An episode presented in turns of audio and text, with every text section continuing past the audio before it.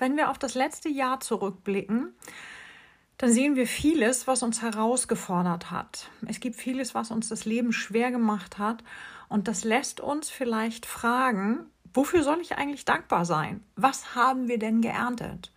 Und ich weiß auch, dass uns diese Frage nicht nur vielleicht in den Kopf kommt, sondern ich habe auch schon Menschen erlebt, die genau diese Frage gestellt haben. Nach allem, was gewesen ist, wofür soll ich eigentlich dankbar sein?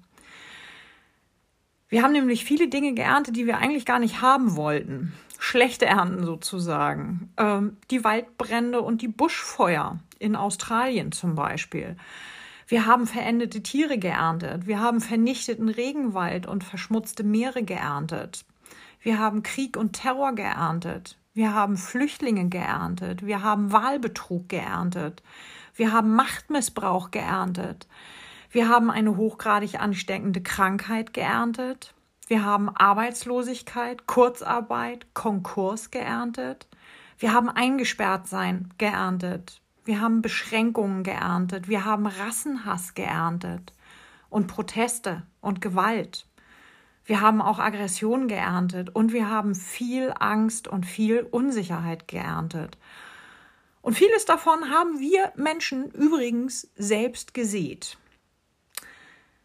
All das sind Dinge, die wir zwar geerntet haben, die uns aber nicht satt machen. Im Gegenteil, sie erzeugen in uns ja noch viel mehr Hunger.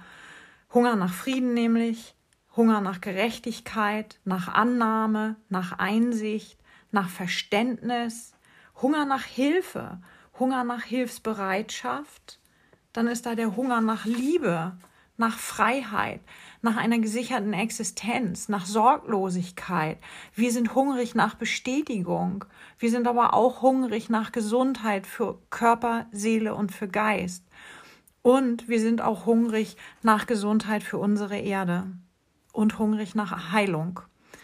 Wir haben viel geerntet und müssen trotzdem hungern, weil wir einfach die falschen Dinge geerntet haben.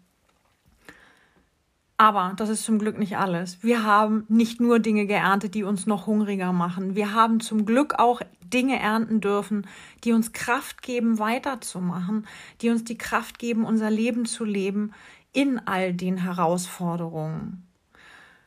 Und auch dafür möchte ich euch ein paar Beispiele geben. Es hat ganz viel gegenseitige Hilfe gegeben. Ein schönes Beispiel dafür ist das Land Papua-Neuguinea, das Feuerwehrleute zur Bekämpfung der Buschbrände nach Australien geschickt hat. Und Papua-Neuguinea ist äh, selbst ein Land, in dem es an vielem fehlt. Also die Menschen müssen nicht hungern, aber ähm, es ist ein Land, in dem vieles schwierig ist.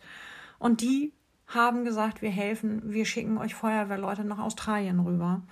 Ähm, dann ist da der Verein Sea-Watch, der nicht müde wird, dafür zu sorgen, dass Flüchtlinge im Mittelmeer aus Seenot gerettet werden. Da sind die Krankenhäuser, die Corona-Infizierte aus dem Ausland mit schweren Verläufen aufgenommen haben, weil es im eigenen Land keine Kapazitäten mehr gab. Und auch die Menschen, die für andere während des Lockdowns einkaufen gegangen sind, sollten wir nicht vergessen, wenn wir unsere Erntegaben bedenken. Oder diejenigen, die die kleinen lokalen Betriebe unterstützt und damit vor der Pleite bewahrt haben. Wer auch zur guten Ernte gehört, sind die Menschen, die sich von der Aggression nicht anstecken lassen, sondern einfach weiter freundlich, höflich, offen, liebenswürdig und friedlich bleiben, egal was man ihnen denn da alles so um die Ohren haut in dem ganzen Frust, der oft in einem hochkommt. Ja, und genauso wie all die, die dafür sorgen, dass es Obdachlosenunterkünfte gibt, Suppenküchen, Tafeln, wo diejenigen versorgt werden, die sonst einfach nicht genug zum Leben haben. Oder einfach auch nur die, die bewusster leben und damit der Umwelt und den Tieren etwas Gutes tun. Auch die gehören zu einer guten, zu einer reichhaltigen Ernte. Wir sehen also, dass es nicht nur Schlechtes, Anstrengendes, Herausforderndes zu ernten gibt, sondern auch viel, viel Gutes. Es gibt vieles, das unseren Hunger stillt und uns satt machen kann. Ja, es gibt trotzdem immer noch viel zu viel von dem, was uns hungern lässt. Es gibt immer noch viel zu wenig von dem, was uns wirklich satt macht, was uns gesund macht, was uns heilt. Wir alle erhoffen uns da, glaube ich, eine bessere Ernte. Da warten wir drauf.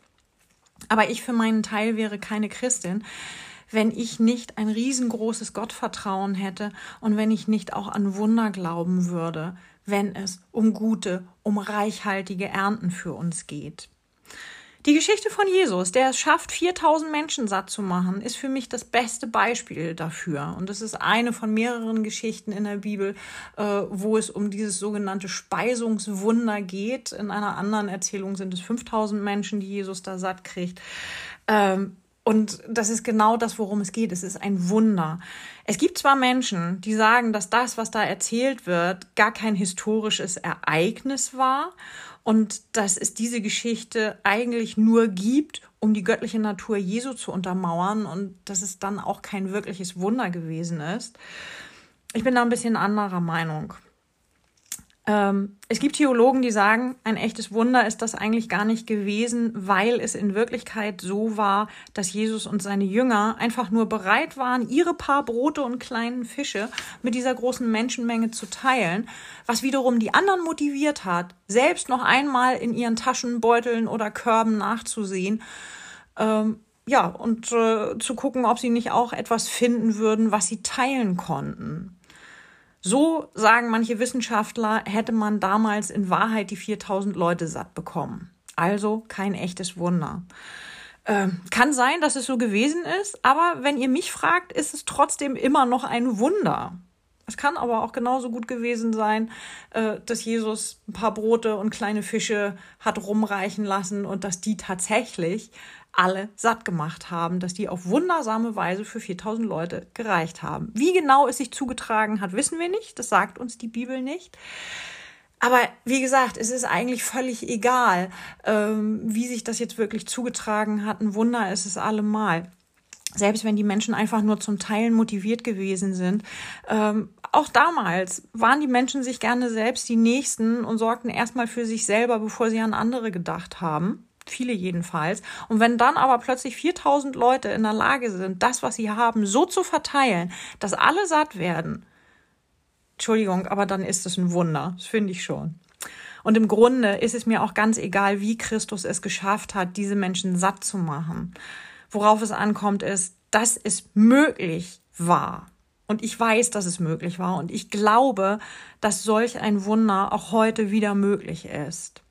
Da habe ich das Vertrauen in Gott. Und da habe ich den Glauben an die Menschheit, glaube ich, auch noch nicht ganz aufgegeben. Wir müssen uns einfach nur anstecken lassen von dieser Hilfsbereitschaft und von dieser Großzügigkeit. Wir müssen uns nur anstecken lassen von dem Willen abzugeben. Von unseren Lebensmitteln, von unserem Geld, von unserem Wohnraum, von unserer Kleidung, aber nicht nur. Auch oder ganz besonders von unserer Liebe, was abgeben von unserer Annahme, unserer Friedfertigkeit, unserer Hilfsbereitschaft. Und das können wir locker, denn Gott hat uns alles zur Verfügung gestellt, was wir brauchen. Auch wenn die Güter unterschiedlich verteilt sind. Wir müssen einfach nur mal anfangen, in unseren Taschen, Beuteln oder Körben zu wühlen, die Gott uns da so reichlich gefüllt hat. Und wir werden überrascht sein, was wir da alles finden. Vielleicht für den einen oder die andere nicht viel Geld. Aber vielleicht äh, hat jemand stattdessen eine Menge Verständnis übrig für eine andere Person in einer schweren Situation. Dafür hat wieder ein anderer dann mehr Geld, von dem er oder sie was abgeben kann. Und wieder eine andere kann vielleicht in ihrem Korb nicht viel Hilfsbereitschaft finden, weil ihr einfach die Kraft zum Helfen fehlt. Dafür hat sie dann aber ein paar Kleidungsstücke und einen Willkommensgruß übrig für diejenigen, die auf der Flucht sind, die alles haben zurücklassen müssen und die nicht wissen, wo sie bleiben sollen. Das nur ein paar Beispiele. Wie gesagt, Gott hat uns im Grunde alles gegeben, was wir brauchen, damit alle satt werden an Körper, Seele und Geist. Und Gott hat uns alles gegeben, damit diese Erde wieder gesund werden kann. Und was wir ja auch haben, ist ein Jesus Christus, der uns sagt, dann fangt mal an zu verteilen. Es ist egal, wenn es nach viel zu wenig aussieht. Fangt einfach an. Und wenn wir das tun, dann werden wir eine reiche Ernte haben, für die wir aus vollem Herzen Danke sagen können. Amen.